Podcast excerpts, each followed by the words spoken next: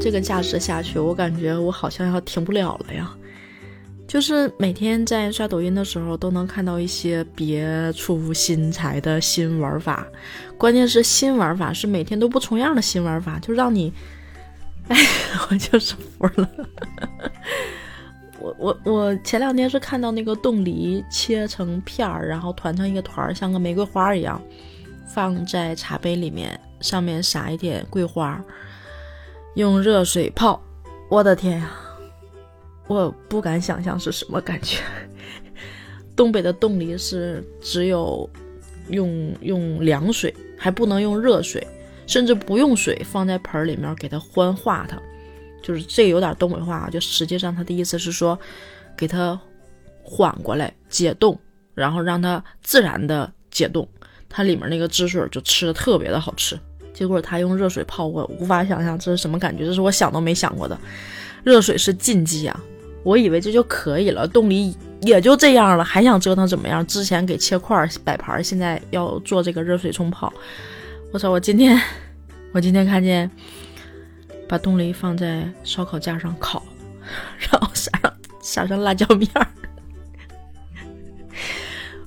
疯了吧？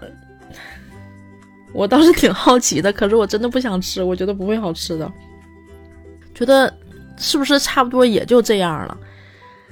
然后我今天又看到了迪拜的人来哈尔滨游玩，就是特别新奇的来哈尔滨游玩。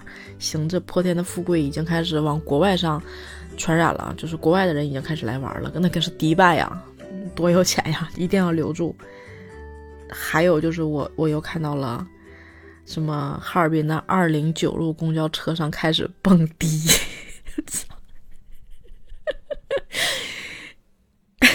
就是。怎么形容？谁懂啊？这种心情就是玩成这样了。接到评论区说：“你要是这样，这个家我真回不去了。”然后还有那个，我看很多回到南方的，就是小土豆们开始发抖音上，意思是说自己不舍得，然后心理上就很温暖嘛，觉得这个地方冷，但是很温暖，然后就把各种地方、各种去过的地方拍照片留念。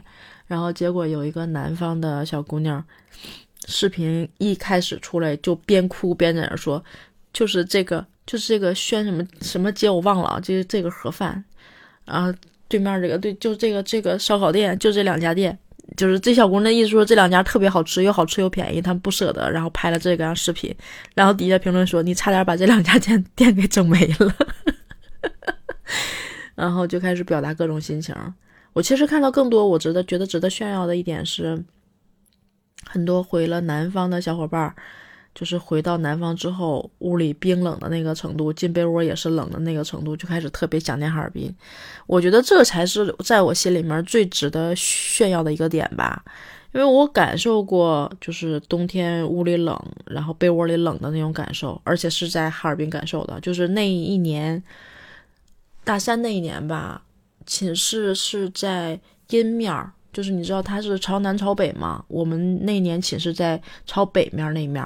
我们还有一个说法叫冷山，尤其冷山还是靠西北方向的冷山就更恐怖。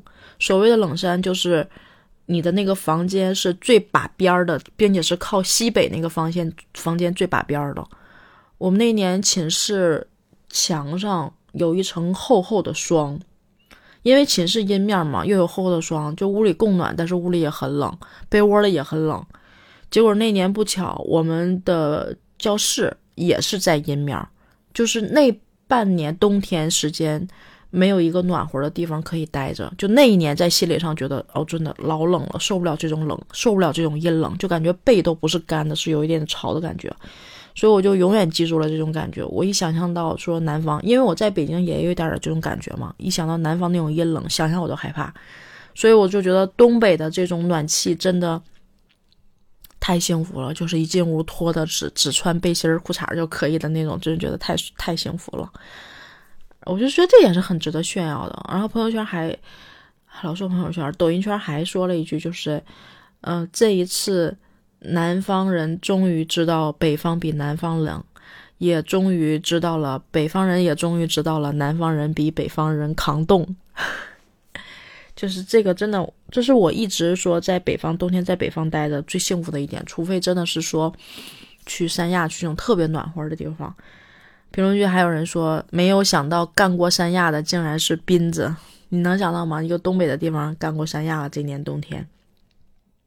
反正就是哈尔滨在发生着各种各样突破你想象的事情在发生，然后就嗯不断的在蔓延吧，就觉得还挺幸福的。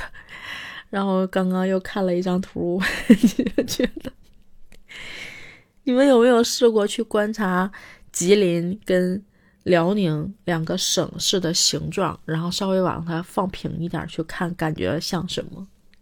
今天在抖音上就看到了，就特别像啊那个动作，就是一一男一女，或者是男男的那种动作。